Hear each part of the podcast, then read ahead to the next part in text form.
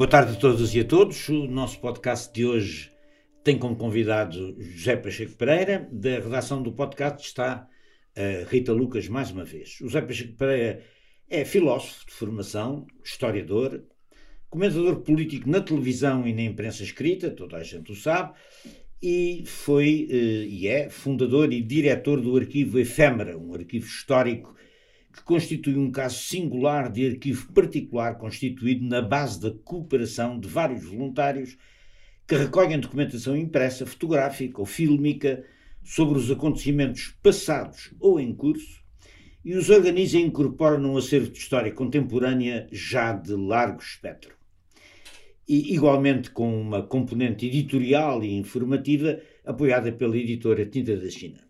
José Pacheco Pereira foi deputado e dirigente nacional do Partido Social Democrata, é autor de uma vasta obra historiográfica designadamente sobre a história do movimento operário português desde o século XIX e, em particular, sobre a história do Partido Comunista Português, eh, de onde me permite destacar os quatro volumes já publicados da biografia ainda em curso de Álvaro Cunhal. Obrigado, Zé Pacheco. Obrigado. Eh, por aceitar o nosso convite para estar eh, hoje no Convocar a História.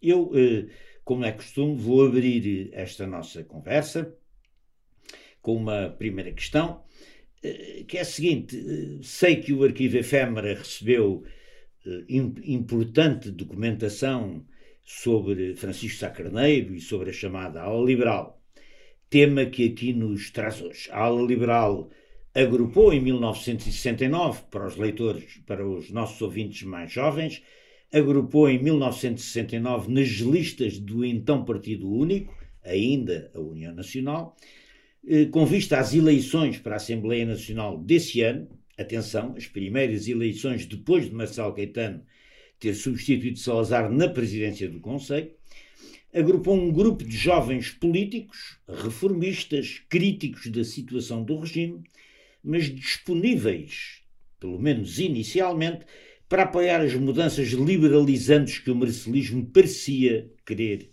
anunciar. Esses homens, Pinto Leite, Sá Carneiro, Francisco Pinto Balsemão, Miller Guerra, Mota Amaral, entre outros, tornam-se um grupo fortemente incómodo e crítico, sobretudo os abusos antidemocráticos do regime, e acabam por cortar claramente com ele. A minha pergunta é esta, para ti, eh, Pacheco Pereira, o historiador há de considerá-los como dissidentes de uma ditadura agonizante ou como parte da oposição ao regime, ainda que oposição distinta das oposições tradicionais ou não que então existiam? É, é a minha pergunta, mas vamos ouvir também a pergunta da Rita e depois. Rita. Obrigada, Fernando. Olá a todas e a todos. Uh, saudação e agradecimento particular ao José Pacheco Pereira por ter aceito o nosso convite. A minha primeira pergunta é, na realidade, um pedido uh, de localizar a aula liberal aos nossos ouvintes, em termos políticos, ideológicos, até sociológicos, se quiser. Uh, e neste sentido, quem é que são estes deputados que configuram a aula liberal que não querem nem a ditadura nem a revolução, para citar o estudo que o Tiago Fernandes fez em torno da ala liberal. Há uma consciência de grupo que antecede a entrada nas listas às eleições de 69, ou seja, a ala liberal entra como ala liberal uh, na Assembleia Nacional. Que é uma consciência que se vai formando a, a posteriori. Como é que se dá esta entrada? Uh, pela mão de quem? Em que condições? Uh, estamos perante liberais, católicos, tecnocratas, outras designações. Em torno de que programa mínimo se agregam estes deputados? Quais são os seus denominadores comuns? Uh, isso que são algumas perguntas, mas eu acho importante traçar este quadro geral para introduzir eh, o, o, episódio e esta é a primeira pergunta, desafio que lhe dou. De onde vem e para onde vai? Muito bem, eu vou já responder só uma pequena nota sobre o que é que nós temos no arquivo efêmera que pode ser relevante para o estudo, quer da ala liberal, quer dos últimos anos do, do, do marcelismo e mesmo para depois, obviamente, para todo o período posterior uh, ao 25 de Abril. Uh, Sá Carneiro uh, nunca colocou o seu arquivo no PSD, o que significa que assim se pode salvar. Ele uh, escondeu de alguma maneira, guardou em casa da Conceição Monteiro, sua secretária, que ele tinha grande confiança, e e esses papéis sobreviveram a uma destruição generalizada, em grande parte por incúria dos papéis do próprio PSD, e uh, foi entregue, foi-me entregue a mim, e portanto ao Arquivo Efêmera, pela própria Conceição Monteiro, que me disse: Eu tenho lá em casa uns papéis de Sá Carneiro. Qual é o meu espanto quando eu verifico os papéis de Sá Carneiro? São o arquivo do Sá Carneiro, o arquivo pessoal do Sá Carneiro, que vai, de facto, desde a ala liberal até praticamente ao dia da morte. E uh, a parte da, da respeitante à ala liberal não é muito extensiva, mas é muito interessante ver como a presença da, da ala liberal, depois podemos falar sobre isso, é relevante para a fundação do, do PPD. Há outros arquivos uh, igualmente interessantes sobre este período, particularmente o do Vítor Crespo, que foi reitor da Universidade de Lourenço Marques, foi eh, ministro da Educação várias vezes, era um militante proeminente do, do PSD eh, e depois foi presidente da Assembleia da República. Mas eh, na parte que nos diz respeito, antes do 25 de Abril, o que é aí também relevante para o estudo deste período é eh, a ação de Veiga Simão. Uh, o Vitor Crespo tinha uma característica que nós próprios só descobrimos há relativamente pouco tempo. Tinha muitas cassetes e nós, quando começámos a ouvir algumas dessas cassetes por, por amostragem, descobrimos que ele gravava as reuniões às escondidas. e, portanto, há aí um manancial, por exemplo, uma das. E isso ainda está longe de ser devidamente explorado. Há, por exemplo, as discussões preliminares sobre a ideia da Universidade de Lourenço Marques, que são muito interessantes, são em que participa o próprio Vega Simão uh, e participam técnicos ingleses da Universidade de Surrey, que tem um papel em formular, mas uma das discussões que nós já, já, já conseguimos identificar é sobre se devia haver ou não uma faculdade de economia e a ideia generalizada é que a economia não era uma ciência e, portanto, não devia haver faculdade de economia. Mas mesmo nesse período há discussões do próprio Vitor Crespo com os dirigentes da Associação de Estudantes, em que se colocam os problemas da censura, as pressões da PIB, eh, e depois, mais tarde, não sendo uma personagem central na decisão política do PSD, o facto de ele estar presente nas reuniões mais importantes eh, deixou apontamentos muito detalhados sobre essas reuniões, algumas das quais nós sabíamos que tinham existido, mas não havia nenhuma documentação uh, significativa. Bom, voltando agora à questão da ala uh, liberal. Uh, o que se sabe da ala liberal é que, na verdade, não se tratava de um grupo coeso. Vários deles nem se conheciam, praticamente só se encontraram na, na Assembleia Nacional.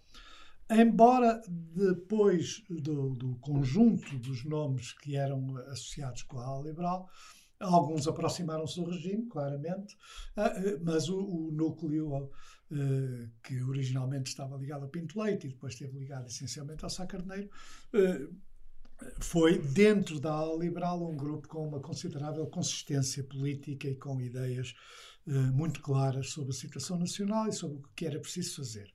E isto permite-me exatamente passar para responder à primeira questão do, do Fernando, que é eram dissidentes do regime ou parte da oposição? Uh, podiam ter começado como dissidentes do regime, mesmo assim tenho dúvidas. Eu acho que se nós tivermos em conta a tentativa que Marcelo Caetano e Meli Castro, por exemplo, fizeram de trazer uma parte da oposição para dentro das listas da, da União Nacional e depois da Ação Nacional Popular, tentativa que eh, chegou aos socialistas, não apenas a este grupo, mas eh, diretamente a Mário Soares. Mário Soares teve reuniões, aliás, eh, com com Meli Castro. Uh, polémicas reuniões. Uh, polémicas reuniões, mas uh, reuniões, reuniões para Exatamente. tratar a documentação do PC, o que sabia o PC. Eu estou tenho um capítulo sobre este período, uhum. exatamente no, no, no, quinto volume que estou a trabalhar da biografia do Cunhal, e eles acompanhavam, evidentemente, com muito detalhe este processo, não tinham nenhumas dúvidas especiais sobre os socialistas, e, de um modo geral, não eram particularmente hostis em relação à ala liberal. Principalmente quando os deputados, já numa fase, já nos últimos anos, dois, três anos de, depois da morte de, de Pinto Leite, eh, os deputados da, da ala liberal, Sá Carneiro, Magalhães Mota, Miller Guerra, eh, Francisco Balsemão, se nós uh, formos ver os temas que eles levantavam, as questões que eles levantavam, nós verificamos que são questões todas tradicionais da oposição. E, portanto, de um certo ponto de vista, nós podemos considerá-los, de facto, como uma parte da oposição. Levantam a questão da censura, dos presos políticos, os direitos, liberdades e garantias, eh, praticamente todas as questões da oposição, com exceção da questão colonial. colonial a questão colonial é, é, o grande. E era uma das questões que, que queríamos pôr também. Não, era... A questão colonial, de facto, não é relevante na ação da, da ala liberal. Não relevante, provavelmente, porque era a mais difícil de tratar, a mais difícil de defrontar porque as posições que se conhecem são bastante próximas das posições que depois Spínola veio a uma ideia de federalismo ou de uma evolução eh, progressiva para uma muito maior autonomia das colónias, num modelo federal, mas não há muita documentação eh, original que permita dizer há um pensamento sobre as colónias que é o pensamento liberal. mas, mas há, há todavia, não sei se tu pensas isso, há todavia uma espécie de subestimação dos efeitos da questão colonial na sobrevivência do regime, ou não? Eh, não sei se há subestimação, quer dizer, porque eles, eles compreendem rapidamente que, que a, a, a impossibilidade de uma mudança liberalizadora que foi eh, vista como significativa no início. Aliás, algumas das análises mais interessantes da, do impacto de, de Marcelo Caetano no conjunto da oposição e nos portugueses em geral são feitas por São Tomé Cardia, que é um homem que tem nos, nos, textos que ele fez, no, quer para o, para o Congresso, para o segundo Congresso da, da oposição, quer depois no livro que publicou, uh, já depois até da, da, prisão e numa altura em que está num processo de, de transição, de, para o PS. de transição do PC para o PS, os textos, são, os textos de São Tomé Carvalho são muito claros sobre uma coisa. Houve, efetivamente, uma esperança eh, liberalizadora de fundo na ação do, do Marcelo Caetano e ele escreve isto ainda no PC. E uh, é, é errado menosprezar o efeito que teve a ascensão de Caetano uh, ao poder no, nos portugueses em geral. Ele é muito claro, tem alguns textos muito interessantes que valia a pena recuperar porque são dos textos mais lúcidos que eu conheço sobre, sobre este período. A questão colonial, para além de ser a questão maldita, é? uh, era de alguma maneira secundarizada também, porque, e isso é uma investigação que ainda, ainda está por fazer, porque, com exceção de certos setores das, das classes altas, das elites, que tinham interesses nas colónias, a ignorância sobre as colónias era enorme. Uh, no movimento estudantil, na oposição. O PCP, evidentemente, tem um tipo de aproximação que já é mais internacionalista e, portanto, tem acesso a, a alguns dados, mas, de um modo geral, à medida que nós próprios também no Arquivo Efêmera começamos a ver um, documentação dos retornados, de famílias, até da, uh, famílias com posses uh, em muitas localidades do interior, nós vemos ali um mundo que desconhecíamos completamente. Eh, no qual está presente, evidentemente, o colonialismo, mas que era em grande parte ignorado cá. As pessoas falavam da África, não tinham nem entusiasmo pelo Império, já não há nenhuma espécie de entusiasmo sobre o Império, também não há nenhum especial entusiasmo pela ideia de que estamos a defender eh, Portugal e os interesses de Portugal. Mas, mas vai-se instalando um cansaço com a guerra. Não, há um cansaço com a guerra que é também muito visível na correspondência dos soldados. Quando nós observamos a correspondência eh, dos soldados para as, madrinhas de, para as madrinhas de guerra ou até para as famílias, é muito comum encontrar no, no, início da década de 60, nos primeiros 4, 5 anos da década de 60, referências, estou aqui em missão de soberania, em defesa da pátria e tal, e a partir daí desaparecem, ou, ou tornam-se muito raras. Portanto, há uma deslegitimação uh, da guerra uh, por parte daqueles que tinham experiência direta em fazê-la.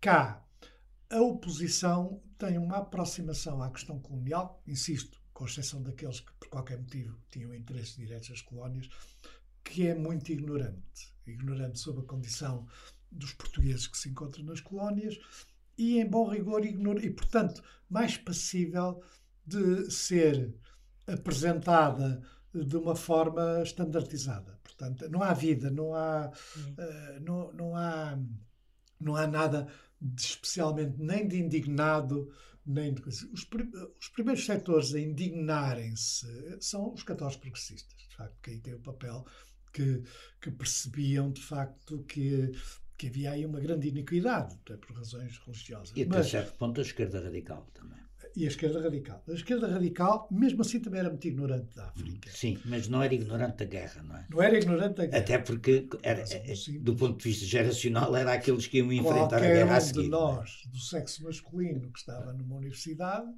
eh, ou que estudava, sabia que tinha que para lá ir.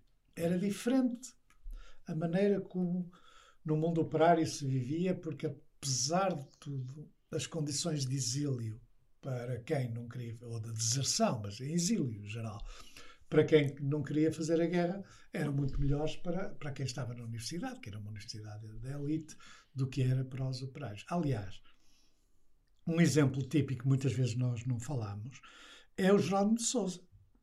O Jerónimo de Souza é o dirigente do Partido Comunista Português que fez a guerra colonial. Como polícia militar. Exatamente. Como, Na Guiné. Exatamente. Portanto, e, e, mais, e isso nunca foi verdadeiramente um obstáculo no seu currículo, porque as pessoas compreendiam que a condição de um operário não permitia, apesar de tudo, os voos que, que os estudantes que vinham de famílias com mais posses, ou que tinham eles próprios mais conhecimentos de língua e, e se safavam melhor fora de Portugal. No caso da, da aula liberal, não parece haver uma, uma uma preocupação central na, na questão colonial. É vista como um obstáculo. Quando nós vamos ver, em grande parte, o que escreveram depois do 25 de Abril, nós vemos que havia uma percepção de que a questão uh, colonial é o grande bloqueador da liberalização do regime. Mas alguns desses uh, membros da ala liberal, Sá Carneiro em particular, na verdade não, não, não consideram que isso seja um alibi para Marcelo Caetano porque a experiência que eles têm quando tentaram acabar com a censura, ou pelo menos alterar a lei de imprensa, na, na, na proposta de revisão constitucional, na visita que fazem aos, aos, aos, presos políticos, nos temas clássicos da oposição da ala liberal, esses temas são vividos com muito mais intensidade do que a, a questão colonial como muitas vezes acontece, está tudo misturado. Quer dizer, a hum. história, nós sabemos que trabalhamos com ela, não, não, raras vezes tem preto e branco. As, as, coisas são muito misturadas e os sentimentos são muito contraditórios. Uh, referiu agora ainda a revisão constitucional de 71. E eu gostaria de focar um bocadinho aí, precisamente porque este foi um momento importante para a Liberal, porque constituiu as discussões em torno da revisão constitucional constituíram talvez o primeiro momento de desilusão claro. da, da Liberal uh, que tinham muitas expectativas para esta revisão constitucional. Há alguns testemunhos, julgo de Magalhães Mota, que afirmam que figuras como Sá Carneiro até aceitaram participar nas listas precisamente porque tinham esperanças de influenciar esta revisão constitucional, que depois acabou por se saldar, só estava o Tavares Castilho aqui, num balde de água fria amanhã de inverno. Podiam falar-nos um pouco das discussões à volta da revisão constitucional? Tudo que, que, que está presente na discussão da revisão constitucional 71 é, são como disse, os temas clássicos da oposição: direitos, liberdades e garantias, o que era uma matéria muito sensível também para os que tinham uma formação jurídica. Uh, os advogados têm um papel importante. E quase todos tinham. Uh, e, e, quase, quase todos, todos, tinham. tinham. Uh, e, e, isso significava que eles eram sensíveis ao, uh, às, às, prisões arbitrárias, à inexistência de advogados no, nos interrogatórios, à tortura, às violências de todo género e depois as questões de direitos, liberdades e garantias no que dizia respeito, quer à, à liberdade de opinião, à liberdade de expressão, portanto, contra a censura, uh, e, e, também uh, no que dizia respeito à liberdade de associação e, eventualmente, a construção de partidos políticos. Uh, eu acho sempre interessante o olhar depois do que o olhar durante. Por exemplo, a entrevista de Sá Carneiro a, à República e, portanto, e algumas coisas que ele escreveu na altura, preciso dizer que no, no arquivo efêmera há mais de duas mil páginas manuscritas de Sá Carneiro, muitas delas posteriores ao 25 de Abril, eh, todo, mas muito significativas no que dizia respeito não só à condução da vida política, mas também às componentes ideológicas da sua formação, que é uma formação que conta também com a experiência da ala liberal, que, é, que se desloca de um liberalismo político e de uma, de uma atitude que não é muito diferente, no, na, chamemos assim, na emenda tradicional da oposição uh, do Partido Socialista, em 69. Eh, depois a coisa evoluiu para o Partido Socialista, mas é, uh, evolui num claro sentido social-democrata, que, é, que não aparece apenas por acaso nas declarações posteriores ao 25 de Abril, já estão inteiramente presentes na entrevista de, de, Sá Carneiro, e eh, pelo acentuar que se começa a dar. Isso aí também tem a ver com a influência do Bispo do Porto, tem a ver com a influência de uma certa tradição do Porto, que é uma tradição que eu costumo dizer que é conservadora, mas não é reacionária. Portanto, que é, eh, que é também uma, uma um, tem muito a ver com a cidade, é uma coisa um pouco única, na, na, na, tem a ver com a história política e social da cidade, e aí eh, há a incorporação de determinadas coisas da doutrina social da Igreja e há uma percepção também de que a social-democracia europeia é que representava de alguma maneira o movimento que falhou na tentativa de liberalização do regime e que, portanto, há uma social-democratização do pensamento, de, principalmente de Sá Carneiro, mas também de Magalhães Mota, eh, e há eh, uma, uma uma constatação de que todo o conjunto de reivindicações tradicionais da oposição que eles tentaram incluir na revisão constitucional. Aí, um testemunho muito interessante é o Mota Amaral, que teve um papel também na, ativo neste, neste processo da, da própria revisão constitucional, evolui depois para uma componente mais social.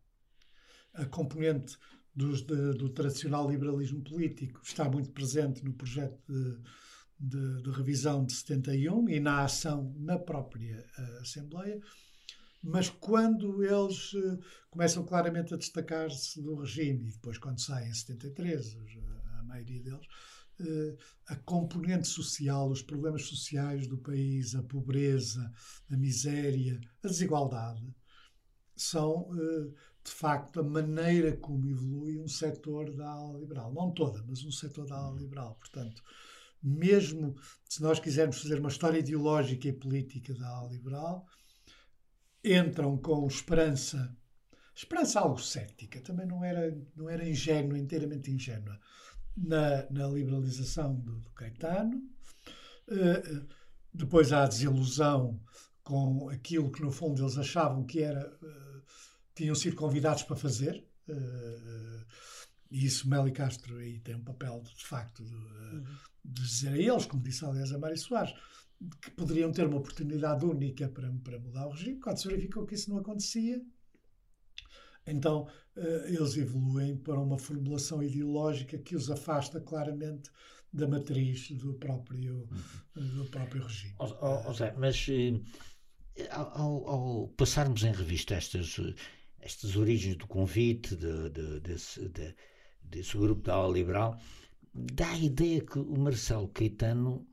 Eh, há a ideia de algum equívoco, quer dizer, o Marcelo Caetano não está à espera que aquele grupo se constitua como um grupo tão hostil como, como acaba por se constituir. Quer dizer, para o Marcelo Caetano é uma surpresa, dá a ideia que há ali uma intermediação equívoca em relação é, é, aos é convites, que é o Meli Castro, exatamente.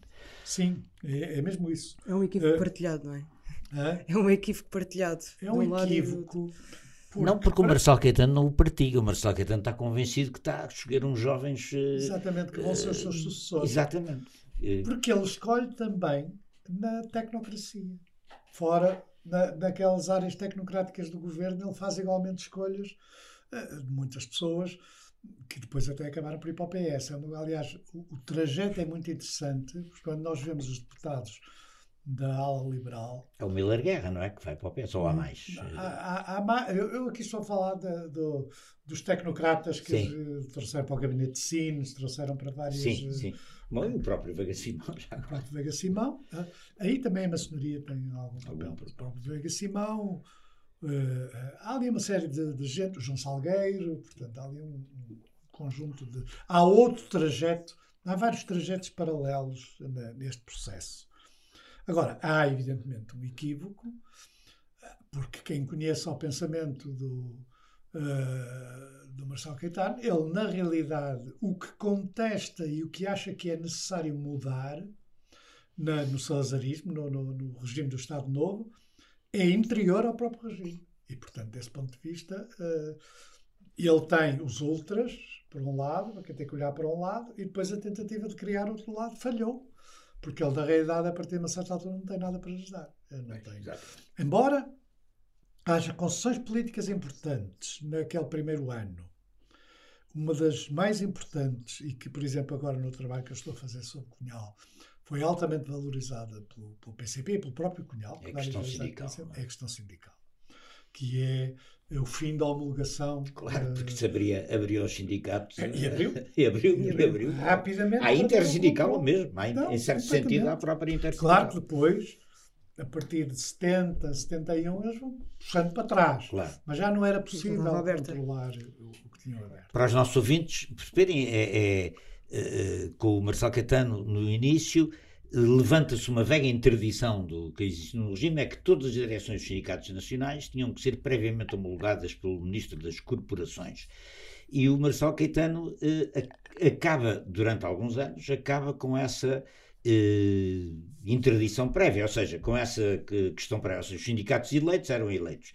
E isso permitiu a listas eh, onde o PCP tem sempre alguma influência tomar conta de N sindicatos e sindicatos que vão ser fundadores da Intersindical, por isso é que eu falava Sim, da, E da sindicatos dos maiores do país. Do país. Por exemplo, na, metalúrgicos, bancários, metalúrgicos, comércio, uh, empregados de escritório, mesmo quando não ganhavam as eleições, acabavam por ter posições muito significativas. Ele permitiu outras coisas também que são relevantes, que é a obrigatoriedade da negociação, portanto, há, há e a criação de delegações. A criação de delegações foi um elemento fundamental para sindicatos, uh, os textos, por exemplo, poderem abrir delegações em vários sítios do país. E a tolerância face às greves que não fossem manifestamente políticas. Outra, outra coisa. Exatamente. São um conjunto de exposições muito significativos. Sim. Que é uma coisa que dura um ano, ano e meio. É, de ano e meio. Depois acaba, a coisa começa depois a acaba tudo, está claro. Até claro. porque perceberam que perderam o controle de. Uh, do, do, do movimento sindical. Mas uh, é, na verdade, é um período de mudanças, o período de 69, 74, mais significativas do que às vezes nós uh, uh, vemos depois, à luz do, do, que aconteceu da radicalização posterior a 74, uhum. nós tendemos a desvalorizar, é um período de mudanças significativas. como vos digo, eu tenho estado a trabalhar na maneira como a PCP defrontou essas mudanças, eh, conseguindo identificar uma série de intervenções com pseudónimo de Cunhal em reuniões, eh, portanto internas, e é Cunhal que tem que combater dentro do PCP a ideia que nada tinha mudado. É ele que insiste sistematicamente. Vejam só este. Dá sempre o exemplo da, da homologação. Exato. De... Mas uh, essa é a posição oficial do partido, quase sempre. Não é? É, é, é ou seja, para o exterior não mudou nada. Pois, a própria extrema-esquerda, tu terás lembrado, dizia que isso era uma nova fase que se ia, que se ia abrir com o e capitalismo, fazendo isto, etc. entregou o controle do movimento sindical ao PC. Sim.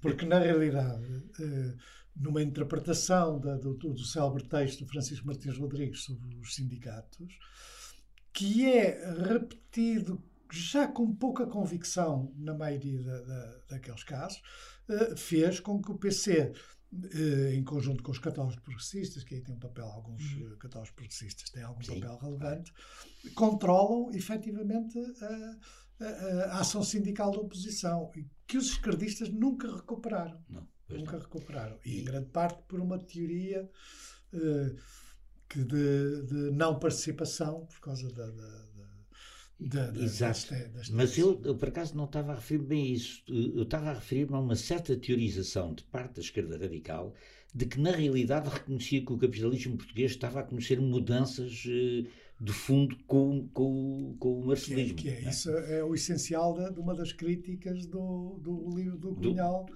De, de... Que era, por exemplo, a documentação da EDE, da Esquerda Democrática sim, Estudantil sim, e outras, sim, que era que não, que está, há aqui uma mudança, esta nova política sindical é uma expressão dessa mudança, de uma política. Mas, mas sabes uma coisa? Quando eu hoje vou ler os textos do Cunhal, o Cunhal tinha razão.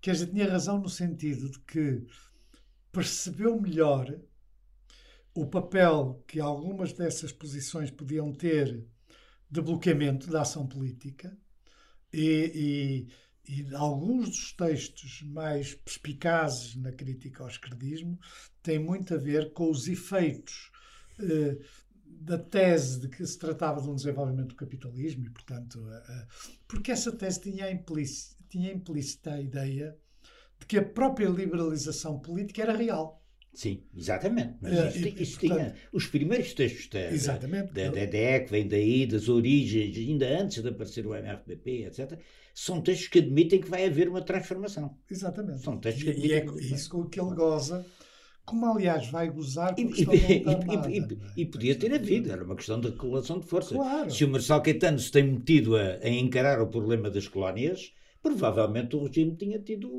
Sim, uma evolução nesse sentido. Uma evolução nesse sentido, uma evolução espanhola, digamos assim. Mas é? exatamente nesse ponto, se calhar introduzia aqui a questão simétrica, relativamente simétrica dos sindicatos, que é as elites económicas. Como é que as elites económicas uh, abordavam as tentativas de liberalização e esta ala liberal? Havia alguns contactos? Eu tenho alguma dificuldade em responder a essa pergunta, porque a partir de uma certa altura, a hostilidade do regime contra estes deputados da, da Libra era enorme, com ameaças de morte e mesmo com um comportamento agressivo na Assembleia e tudo. E só, o que é que fazia a elite? Na própria Assembleia, essa conflituosidade é inaudita, não é? Ou seja, Sim, os sem, debates sem, sem, são sem, muito agressivos. Sem precedentes. Sem, sem precedentes, não é? O que uh, o regime não queria, não é? Porque tudo aquilo que funcionasse como um revelador de contradições ou de conflitos é, era mau. Era isso que a censura, essencialmente, censura tem um papel relevante. Eh, eu, aliás, tenho há muito tempo a posição de que a censura é provavelmente a instituição mais eficaz do Estado Novo e aquela que mais frutos deixa depois do 25 de Abril, até aos dias de hoje, em muitos aspectos da, da, da maneira como se vê a vida política. Uh, o, o, principal objetivo era mostrar não há conflito, seja que conflito for, uh, e, e, portanto, isto era uma, para o regime era muito incómodo. Agora, uma das propostas da, da liberal era o final do condicionamento industrial. Portanto, há também uh, algumas, algumas propostas de, de caráter económico. Uma, os, os grupos económicos mais importantes tinham um ramo africano, que era muito significativo. E, portanto, e uma, e uma dependência das, das, das, das colónias, eh, eh, principalmente Angola, que os tornava também favoráveis a teses eh, gradualistas e federalistas, porque, apesar de tudo, eles tinham algum know-how sobre o que é que estava a passar, mas hostis a qualquer processo de, de liberalização. Não há uma não sei, terá que se estudar melhor, mas não há no, na elite económica e nos grandes grupos económicos nenhum que, que, nós possamos dizer que tem um papel fundamental na liberalização não, do, do, do, regime. Sim, Eles tinham medo. Até porque os, eh, eram grupos financeiros criados em grande parte à sombra do Estado. e, portanto, claro. tu nunca encontras uh, nas listas de conspiradores, todas as conspirações do Estado Novo, nunca encontras um grande nome ligado à, à finança e à economia. Enfim, pequenos ah, proprietários e tal. Agora, não encontras um CUF, um champalimau, um mel, um... nunca estão. Porque... Aliás, a, a CUF é interessante. Nós agora começámos lá no Barreiro, acabamos por ter acesso a muita um caso muito informação. Aliás, entrou recentemente um arquivo fabuloso sobre a Comissão de Trabalhadores da CUF no período de break. Uh, E o que nós verificamos. Uma comissão de grande colaboração de classes, uh, em termos. A comissão, as chamadas uh, comissões de empresa que uh, os Melos criaram naquela fase final, é, era de facto isso. A comissão de trabalhadores da, da, da CUF estava profundamente dividida entre os operários do Barreiro, onde a hegemonia do PCP era considerável, e os trabalhadores dos escritórios de Lisboa. Daí que há um conflito duríssimo, com a intervenção do COPCON uh, e mesmo, em alguns casos, até com suicídios e tudo, entre os dois setores. Isso já no período revolucionário. Já no período revolucionário. Mas, uh, mas mesmo no caso da CUF, em que há um patronato, uh, os melos têm uma ideia e têm um know-how, exatamente porque trabalhavam com com técnicos uh, químicos, engenheiros, e portanto, tem uma certa ideia de que uh, é necessário encontrar qualquer mecanismo de integração claro, dos, dos para além da chamada obra social. E, e com eficácia, porque o facto é que não há greves desde o fim da Segunda Guerra Mundial. Não, não há... E o Salazar chega a escrever uma nota para o Melo a dizer essa ideia, a sua ideia da Comissão Unitária, não sei se não temos que voltar atrás com isso. Porque... Sim, mas, é que, é, mas funcionou. O PC boicotou, claro, boicotou as eleições internas e acabou por... Mas, de qualquer maneira, é uma experiência também única. Claro. Há um outro absolutamente caso, única nesse caso. Única neste caso. Uh, eu não conheço outra, talvez haja, mas... Eu acho que há, há pelo menos mais uma. Uh, mas, uh, neste caso, é, é única e, e, e falha porque na realidade, quer dizer, falha e não falha, porque por um lado ele cria, uh, consolida um certo sentimento de participação, principalmente em certos setores.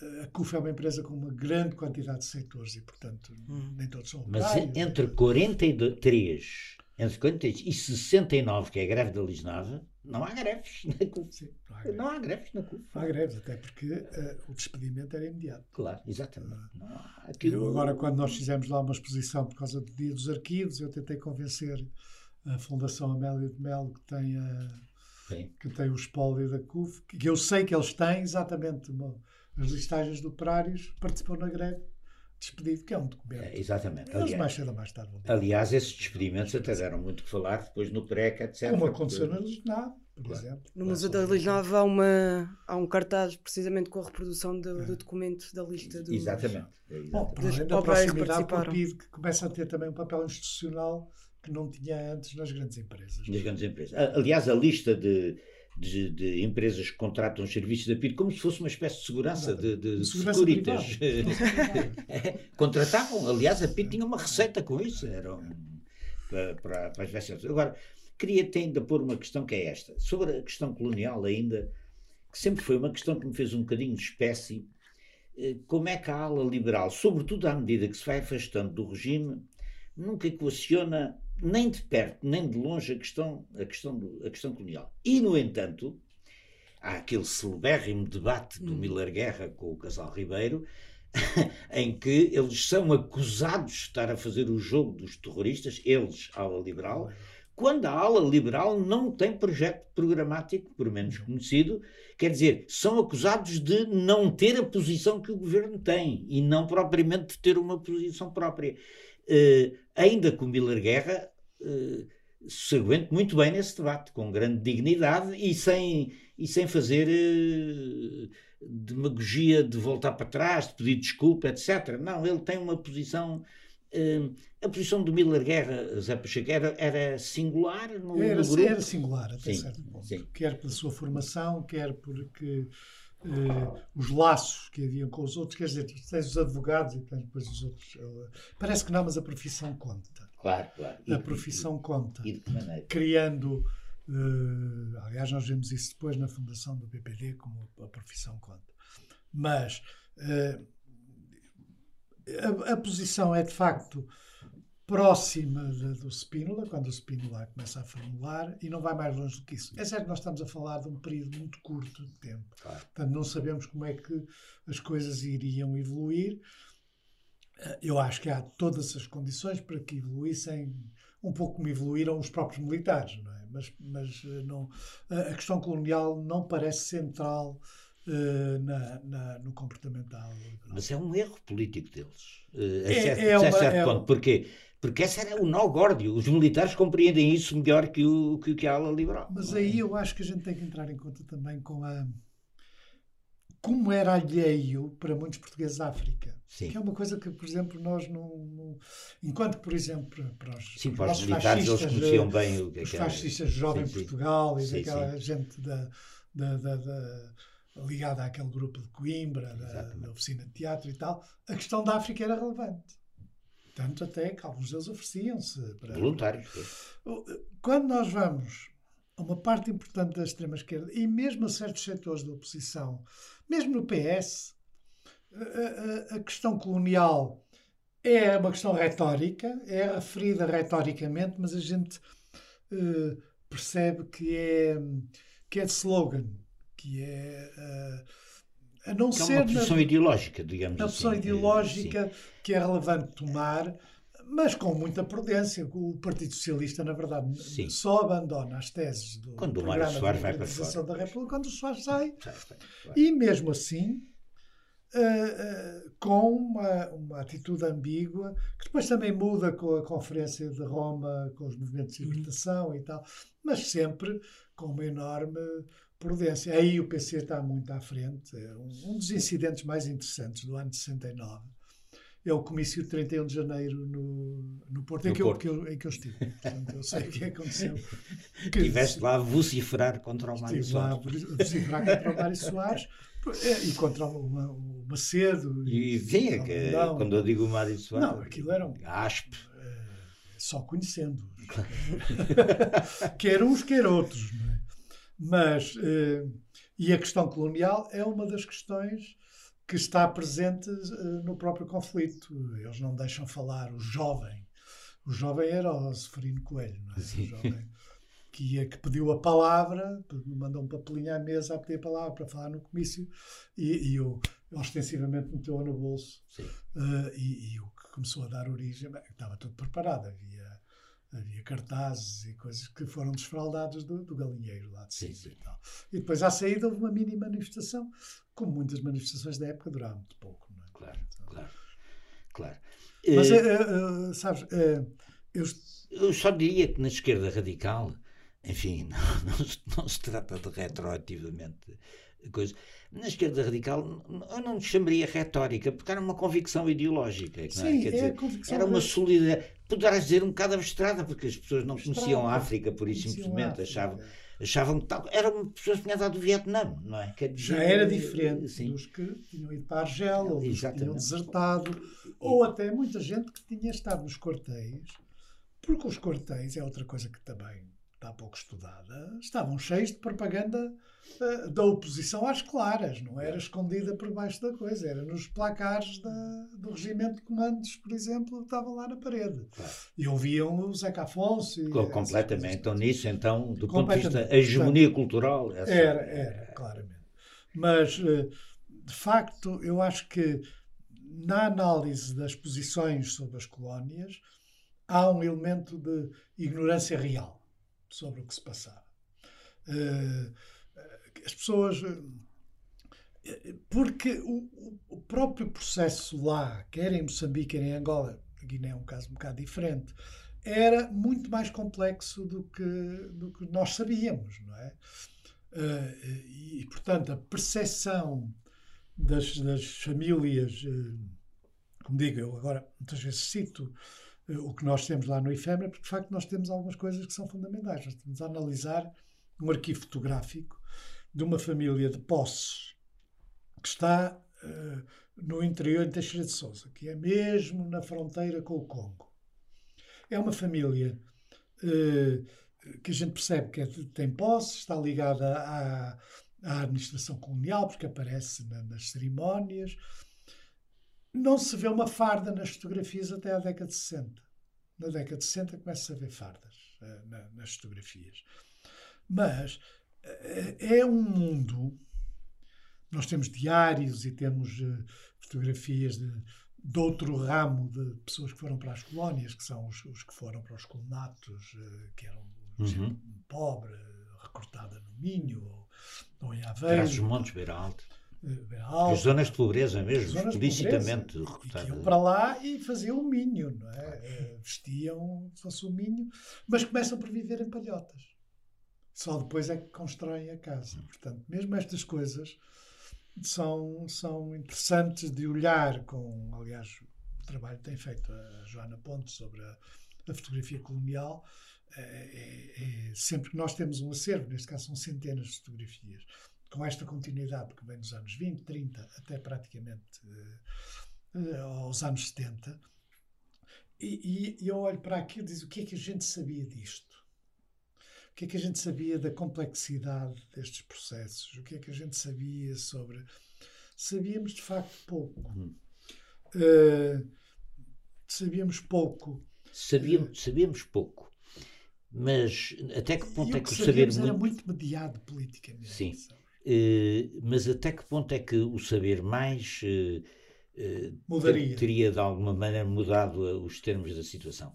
É porque tu repara. Não mudava. Não há sobretudo nas colónias de, de, de, ocupação, de colonização, com população branca numerosa, 500, 600 mil, não há descolonizações fáceis. Pá. Não há não, na Argélia, não, há no, dias, não, não, há no Congo belga, não há em lado claro. nenhum. Quer dizer, uh, para, para, para a nossa geração, minha e tua, uh, havia a questão de acabar com a guerra. Quer dizer, claro. não e para a tropa também, porque para a tropa a questão era muito acabar, acabar com, com, a guerra. Acabar com a guerra. E nesse sentido, uh, o como é uma coisa pois, que se havia é. de ver, não é? Quer dizer, o como, nem nós, nem nós sabíamos os comos do como, como tu dizes, claro. e, é, e, é, e, é, e é absolutamente verdade. Uh, não sei até que ponto é que. Uh, se soubéssemos mais, atuávamos mais, de forma diferente. diferente. Não, nós, achamos assim, os esquerdistas, não. Pois. É uma parte importante, mas uh, ao nível da decisão política. Os, os, militares sabiam. Os militares sabiam, ao nível da decisão política. Uh, era suposto saber-se mais. Os pois, militares sabiam. sabiam. Os militares sabiam. Os militares sabiam o que é que, sabiam. O que, o que é que ia acontecer. Não? Sabiam, sabiam o que sabiam e sabiam o que não sabiam. Exatamente. aliás, nós falámos que na, em Moçambique com comandos que atuavam na retaguarda e eles diziam que levantavam com o avião, que levavam o Bocas, que era o autofalante que eles falavam nas línguas nativas, estavam convencidos que as zonas eram desertas e as zonas estavam mais populadas. Portanto, mesmo até o conhecimento físico do território era escassíssimo.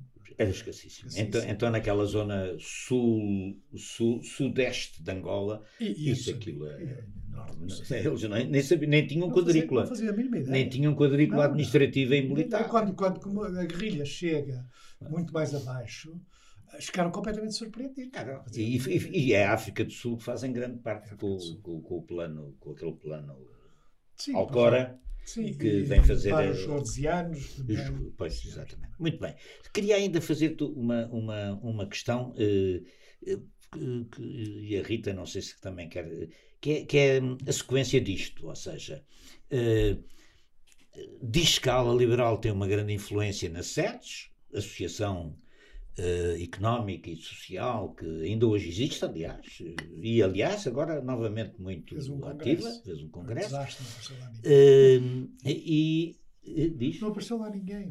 não, não digas. Apareceu de pouca gente. É Chegavam, arranjavam salas enormes e aparecia pouca gente. Uh, nessa altura a SEDES aparecia até como uma espécie de cobertura política da ala liberal. E depois há aqui, portanto, ala liberal, SEDES, Expresso, Partido Social Democrata.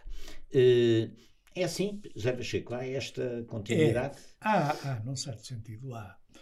Eu tenho aqui a lista dos deputados da, uh, ligados com a ala liberal, há várias coisas características. A esmagadora maioria vai para o PPD. Não há nenhum que vá para o CDS, o que também, apesar de tudo, é relevante. E alguns aproximam-se do PS rapidamente, mesmo que passando pelo, pelo PPD. Outro documento muito interessante para analisar este processo é a lista de pessoas que o novo partido queria contactar. Existe essa lista, nós temos essa lista no arquivo, estava no, no, no espólio do, do Sá Carneiro, que é uma lista de duas ou três páginas, em que se eh, percebe. Com personalidades a recrutar, digamos é, assim. Quem é que nós vamos recrutar para fazer o novo partido? Depois os comentários, a lista circulava, depois já em fotocópia, os comentários, este já foi para o PS, este nunca. sim, sim. Mas levaram alguns uh, velhos republicanos. Levaram alguns velhos republicanos, neste sentido, mas, mas esse processo em grande parte falhou. O Nuno Rodrigues dos Santos, Santos. quis fazer foi levar a ação democrata-social, portanto, pois. para o PPD, e não consegue grande parte deles ou não entra em nenhum partido. E aquilo já estava também muito. Também já estava muito desgastado. desgastado. Mas ele faz uma tentativa. Nós, nós Emílio, temos, aliás, uma parte Põe o Emílio Guerreiro, pá, que é o super maçom. Mas da... o, o Emílio Guerreiro é um homem esquisitíssimo. Sim, também estou de acordo. Praticamente podia fazer um programa sobre Emílio Guerreiro que muito complicado. Mas, muito complicado. Mesmo. Muito complicado desde os anos 30. Muito complicado. Uh, mas na verdade, há uma tentativa de os, de os aproximar, mas a maioria uh, é gente que, ou, em alguns casos, conseguem recrutar, ou é muitos advogados e tal. Depois, a isto associa-se o processo de formação do PPD. No Espólio de Sacandeira é muito interessante ver as cartas, as, as primeiras cartas de vários sítios do país. Imaginem, Freixo Espada assim sou a Carneiro e tal, não sei se se recorda de mim, eu estive consigo num julgamento, não sei o que e tal. Gostávamos de constituir aqui uma delegação do seu partido uh, e manda uma lista de pessoas. Uh, e na fase inicial, uma das grandes preocupações do Sá Carneiro é que não entrassem membros da Ação Nacional. E uh, o questionário. E questionário... ou seja, ao contrário do CDS, o PSD não surge como partido de recuperação não dos velhos quadros não significa do Estado que novo. não entrassem em certos Sim, sítios. mas é, procura uma nova base social. Não, completamente. Mas uh, faz uh, uma, uma, ficha de inscrição muito detalhada e cria um serviço de informações dirigido por Castro Caldas, que estava convencido que tinha destruído tudo, com grande surpresa verificou que nós tínhamos uma parte da, da documentação. e uma das coisas que esse serviço de informações fazia era exatamente investigar a biografia dos membros que se propunham entrar para o PPD eh, para saber se eles tinham ou não passado pela, pela, pela União Nacional ou pela Ação Nacional Popular.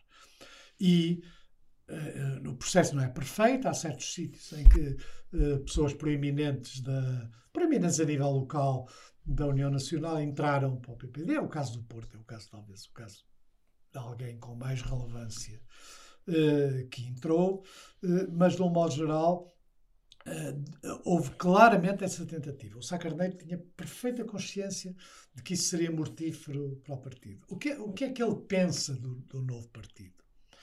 Ele pensa, e, e ele pensa que é um partido que de facto tem que fazer aquela conjugação de três tradições, que eu aliás tenho escrito alguma coisa sobre isso, que é a tradição do liberalismo político clássico, que é relevante no Porto. Para as pessoas do Porto é muito conhecido, se conhecem bem o Almeida Carreto, o Alexandre Colano, uh, e, e, portanto, uh, essa parte do liberalismo clássico o Porto, já está O Porto Delgadista, o Porto do Delgado. A maior, uh, os maiores comícios da oposição são no Porto, não é só com o Delgado, é com o Norton de Matos. Norton Matos. Uhum. Claro, lá em cima, em Salgueiros. Só que, o, só que o, o, o Delgado pôs a cidade na rua, era uma coisa impressionante, a cidade toda na rua. Portanto, a tradição do liberalismo político, a tradição do, da, do personalismo cristão. O liberalismo político aproximava do PS, a tradição do personalismo cristão aproximava do CDS, se quisermos. Que é que isso significava e que é que isso está traduzido no programa inicial do Está traduzido, por exemplo, na ideia de que uh, a ação política uh, não compreende a globalidade da pessoa. A pessoa humana tem uma dimensão transpolítica pode não ser religiosa, mas são transpolítica. E isso, por exemplo, é o fundamento do direito à objeção de consciência. Só que estes tipos, agora que não têm a mínima ideia do que é a história, acham que, poderia, por exemplo, em matéria de eutanásia, não devia haver objeção de consciência, quando claramente é um caso de objeção de consciência. Lá porque aprovaram uma moção num congresso que era contra a eutanásia, ela não é aplicável porque os estatutos do partido não permitem que, em casos como estes, não haja o direito à objeção da consciência. E aí também a doutrina social da Igreja, que é uma doutrina social que na história da oposição tem eh, bastante relevo. Eu conheço no Porto, bem, nós, nós reuníamos em, na, nas casas religiosas. Eu fiz um curso de marxismo-leninismo num seminário em, Braga, quer dizer, que era, que era os sítios onde nós podíamos reunir e os padres, e uma certa geração de padres, tinham um papel ativo na oposição e alimentavam um setor que o Sá Carneiro era próximo, aliás, de, que mantinha a tradição do Bispo do Porto, do debate político e da, do liberalismo. A terceiro elemento, portanto, o primeiro o liberalismo político, o segundo o professorismo cristão e a doutrina social da Igreja, o terceiro elemento também é aproxima do PS, que é de facto a tradição da social-democracia, que é substantiva, é a ideia essencial daquilo que nós podemos considerar ser a social-democracia. Que, aliás. Reformismo social, portanto, uh, inclusão mas não social. Só, mas não só. Uh, repara que é o aspecto mais importante da entrevista do Sá Carneiro, portanto, anterior ao 25 de Abril, da República, que é este. O Estado tem a obrigação de cuidar dos que uh, não, não são iguais aos outros. Corrigir são mais pobres, corrigir. E essa intervenção do Estado deve atingir todas as áreas eh, de caráter social, educativo. E esta ideia, eh, que é eh, antiliberal no sentido atual da, da iniciativa uhum. liberal, portanto, é firmemente ancorada na parte inicial da, da atuação do Daí que a tentativa de entrar para a Internacional Socialista seja muito mais importante do que se pensa. Uhum. Nós temos no espólio de Sá Carneiro dezenas de documentos que mostram como foi tomada a sério a tentativa de entrar na, na Internacional Socialista. O que estás a dizer é que na Internacional Socialista houve setores que eh, preferiam o Sá Carneiro. preferiam os dois. Os dois, ou, ou seja, que achavam que deviam ser aceitos os dois. Os dois. O que, aliás, não é inédito em relação a outros Sim, é, países. É, é. E aí é o veto do Soares que termina com a coisa. Mas o que é relevante para a história do, do PPD é que é tomado muito a sério eles encontram-se praticamente com todos os principais dirigentes trabalhistas e sociais-democratas na Suécia, na, na Alemanha, na, na, no Reino Unido. Eh, há, efetivamente, um, tomar muito a sério com respostas positivas por parte deles, mesmo até uh, de, de, de, de, pessoas uh, que não pareciam, que depois, enfim, foram do, do, do apoio direto ao Soares. Mas tomado a sério, porque, aliás, o PSD, mesmo o PSD, e o PPD não se chamou PSD porque o nome estava ocupado, porque o nome original era para ser PSD, só entrou para, para, para aquilo que é hoje o PPE, para, para o Partido Popular Europeu, depois de ter passado pela Internacional Liberal, a que o, o, o PSD exigiu o acrescento reformista. O reformista foi aquilo, chamou-se Internacional Liberal e Reformista, para que o PSD entrasse. E a entrada no PPE não foi fácil, nem foi aceite.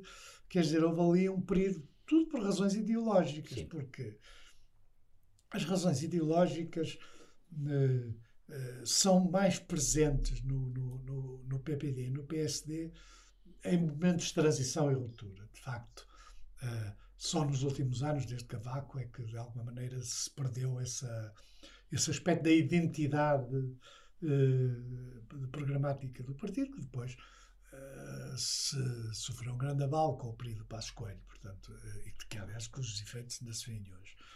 Mas, da aula liberal, eles trazem, por um lado, a experiência de ruptura com o marcelismo, que lhes dava, como essa ruptura é anterior à queda do regime, dava-lhes legitimidade, legitimidade, política para poder atuar, e assumiram a linguagem, que é uma linguagem que tem uma componente antitotalitária e anticomunista, o que não significa que naquela fase inicial o próprio PPD assinasse comunicados conjuntos com o PCP, é a nível local, que é uma coisa também pouco conhecida. Uh, e, e, e, portanto, essa componente anticomunista e uma componente antimaçónica, muito especial, uh, que não era hostil aos velhos da maçonaria, que, que são fundadores praticamente do, do, PPD, que eram, eram pessoas muito respeitadas no PSD, mas que hoje é de natureza completamente diferente. Resta perguntar. Portanto, há uma grande continuidade. Resta perguntar, nessa perspectiva, o que é que distinguiria o PSD social-democrata reformista do Partido Socialista? a história. há, uma, há uma fórmula que diz o programa do PSD é constituído por duas coisas: pelo seu programa original, pela sua história.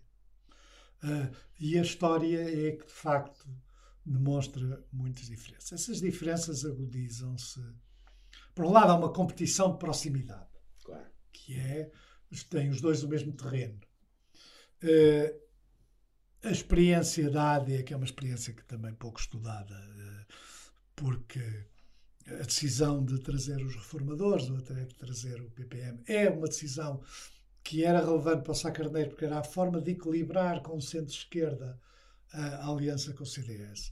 A aliança com o CDS na ADIA nunca correu bem com o Freitas do Amaral, corria muito melhor com a Mar da Costa. Uh, o, uma das coisas interessantes dos Paulo de Sá Carneiro é as informações que eles recebem do interior do CDS e que são muitas vezes muito hostis à AD e, e que ele depois tenta uh, moderar com, com o Amar da Costa, que tem de facto um papel uh, muito significativo.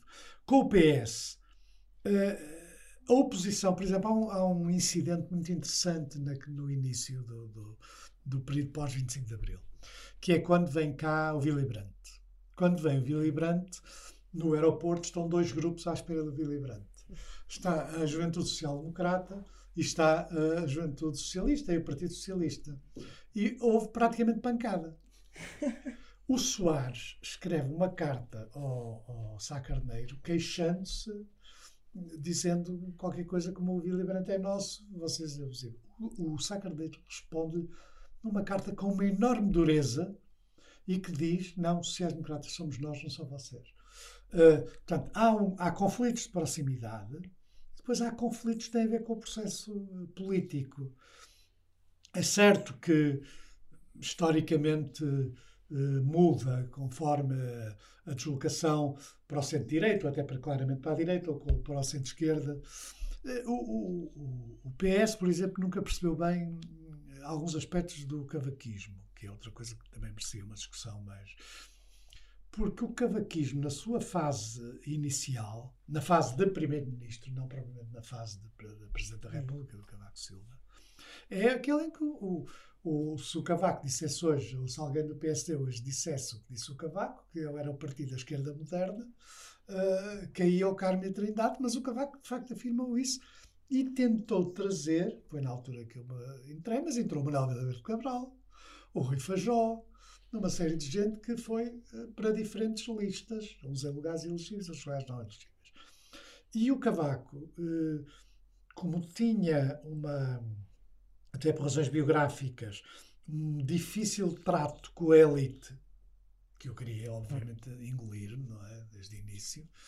Uh, e, e, portanto, respondia, até por razões sociais e de, de, de estatuto social, respondia fugindo a esses contactos na fase inicial, teve muitos aspectos. Uma vez passado aqueles primeiros anos em que a entrada na Europa é significativa porque ele muda de ideias, ele é um eurocético que depois se aproxima de, de, de achar que a Europa era o elemento exógeno que era fundamental para um país que não tinha forças endógenas para se modernizar, mas depois, em muitos aspectos, uh, plano de erradicação das barracas, por exemplo, mesmo eh, a retomada de alguns aspectos de Sá Carneiro da distribuição das terras, tudo, que são aspectos um bocado anómalos uh, uh, daquilo que é a visão mais ou menos estereotipada da distinção esquerda-direita. Agora, uh, para responder à tua pergunta, a história concreta. A história. E, e, a história às vezes afasta muito, outras vezes aproxima. Exatamente. Muito bem. Uh, estamos no limite, no limite, não, ultrapassámos um bocadinho o nosso tempo, ainda bem. Uh, foi uma conversa muito interessante sobre uh, a Aliança Democrática. eu peço desculpa, a Aliança Democrática foi a parte final. Sobre a, a ala liberal. A ala liberal. nós vamos, aliás, a gravação seguinte, o programa seguinte a este, vai de alguma maneira ser complementar deste, porque vai ser com um dos intérpretes dessa abertura sindical do marcelismo, que é o Daniel Cabrita, o, o homem dos bancários.